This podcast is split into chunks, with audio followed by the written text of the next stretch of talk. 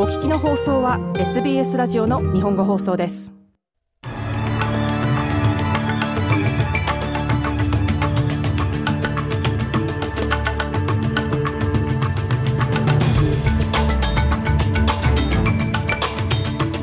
ではまずお伝えするニュースラップの主な項目です。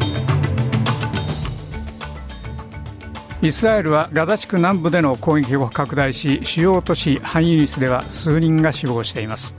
オーストラリア政府は来週ティム・ワット副外相をイスラエルは派遣する予定です。そして NDIS の加入者はより良い経験とより幅広い支援を約束されました。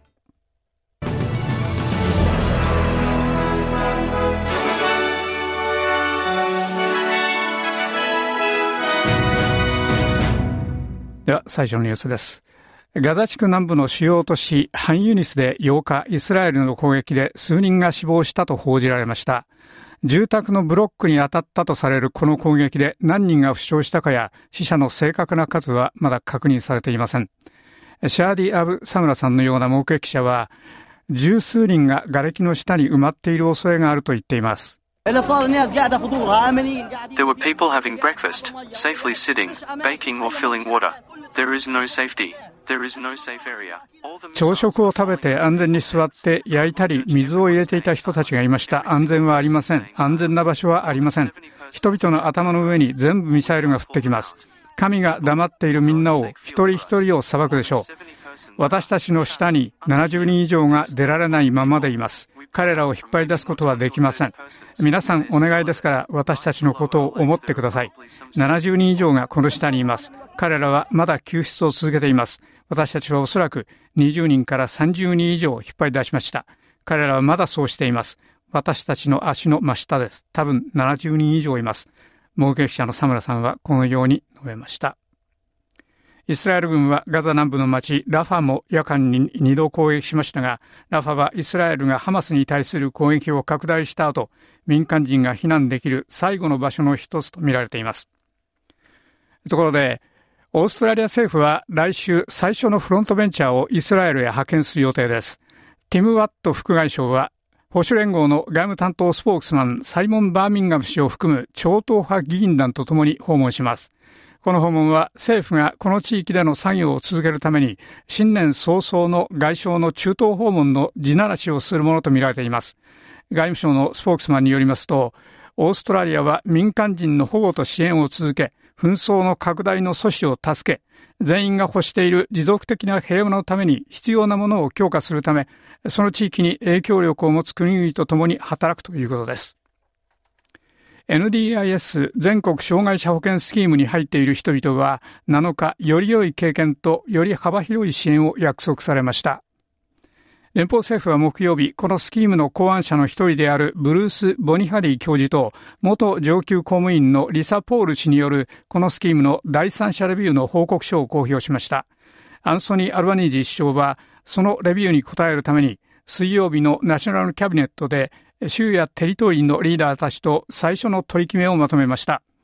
アルバニージ首相は、需要とコストの増加で政府予算への圧力となっている NDIS は、障害を持って生活している人々の支援を続けられることを保障するために、改正を必要としていたと述べました。National Cabinet agreed to work together to implement legislative and other changes to the NDIS to improve the experience. ナショナルキャビネットは NDIS に法的及びその他の改正を行うために共に働くことで合意しました。これは加入者の経験を改善し、恒久的ないしかなりの障害を持つ人々をより広いエコシステムのサポートで支援するよう、このスキームの当初の意図を取り戻すためです。アルバニージ首相はこのように述べました。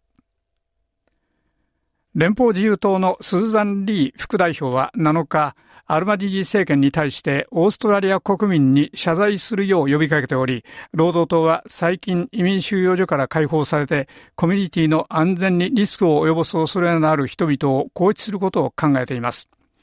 政府は水曜日に予防的拘束体制を定めた法案を可決しましたが、この法律の下で最終的に拘置される可能性のある元収容者が何人いるかを明らかにしていません。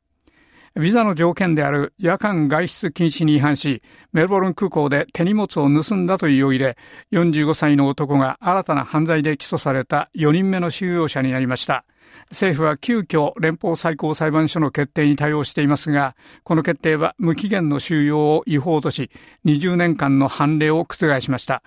マーク・ドレイファス総称は、収容者の釈放に関して、オーストラリア人へ謝罪するのを拒否しました。I will not be apologising for upholding the law. I will not be apologising for pursuing the rule of law. And I will not be apologising for acting. Do not interrupt. I will not be apologising. 私は法を守っていることで謝るつもりはありません。私は法の支配を追求することで謝るつもりはありません。そして私は行動することで謝るつもりはありません。口を挟まないでください。私は連邦最高裁の決定に従って行動することで謝るつもりはありません。あなたの質問は不合理です。ドレイファー総称はこのように述べました。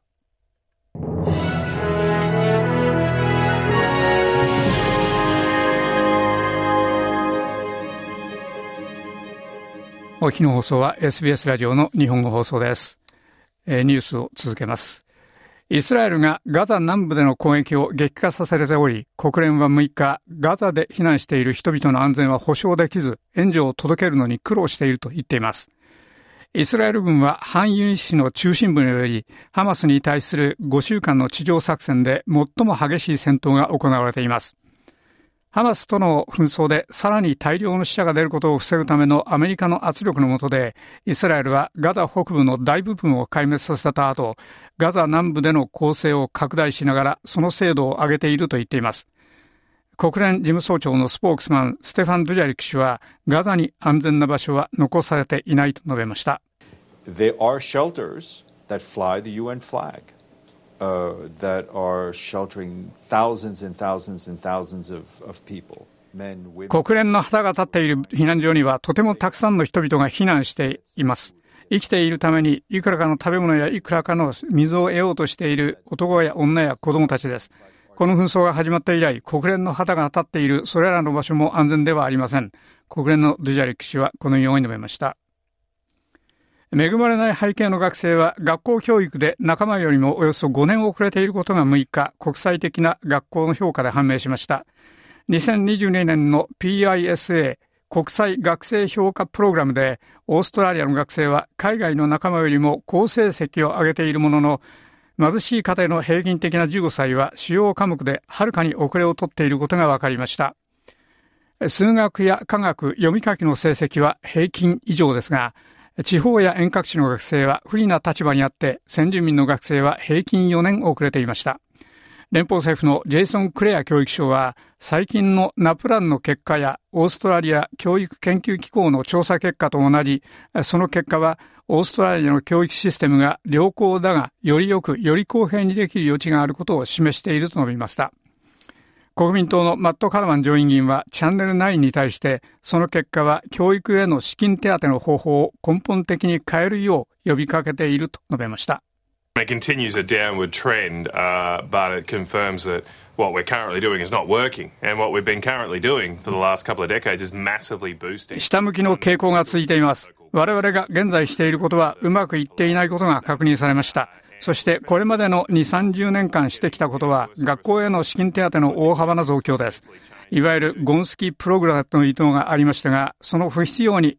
複雑なものを思い出してください。我々は数十億ドル以上を使ってより悪い結果を出しています。我々は物事のやり方を根本的に変える必要があります。国民党のカナマン上院議員はこのように述べました。では続いてスポーツです。まずバスケットボールの話題です。スロベニアのポイントガード、ルカ・ドンシッチが8日、NBA 史上初の前半の25ポイントトリプルダブルを記録しました。24歳のドンシッチは、ダラス・マベリックスとユタ・ジャズの試合でハーフタイムまでにすでに29ポイント、10アシスト、10リバウンドを記録していました。彼は試合を合計40ポイント、11アシスト、10リバウンドで終え、マベリックをユタに対する147対97の圧勝に導きました。これはドンシッチにとって60回目のトリプルダブルで、元 NBA のスーパースターラリー・バードを抜いてオールタイムトリプルダブルボードの9位に上がりました。もう一スポーツはテニスです。元女子シングルスのチャンピオンキャロライン・オズニアッキが7日全豪オープンでワイルドカードを与えられましたが、イギリスのエマ・ラドカヌーは最初の選抜に入りませんでした。ラドカヌーは両手首と片方の足首の手術の後、長くツアーを休んでいたため、103位になっていますが、来月の全豪オープンへの出場を確保するためには、現在のその順位は十分ではありません。元グランドスラムチャンピオンで最も著名な女子選手の一人という21歳のラドカヌーのステータスは有利な条件ですが、大部分のワイルドカードは普通地元の選手に与えられます。以上、SBS 日本放送週刊ニュースラップでした。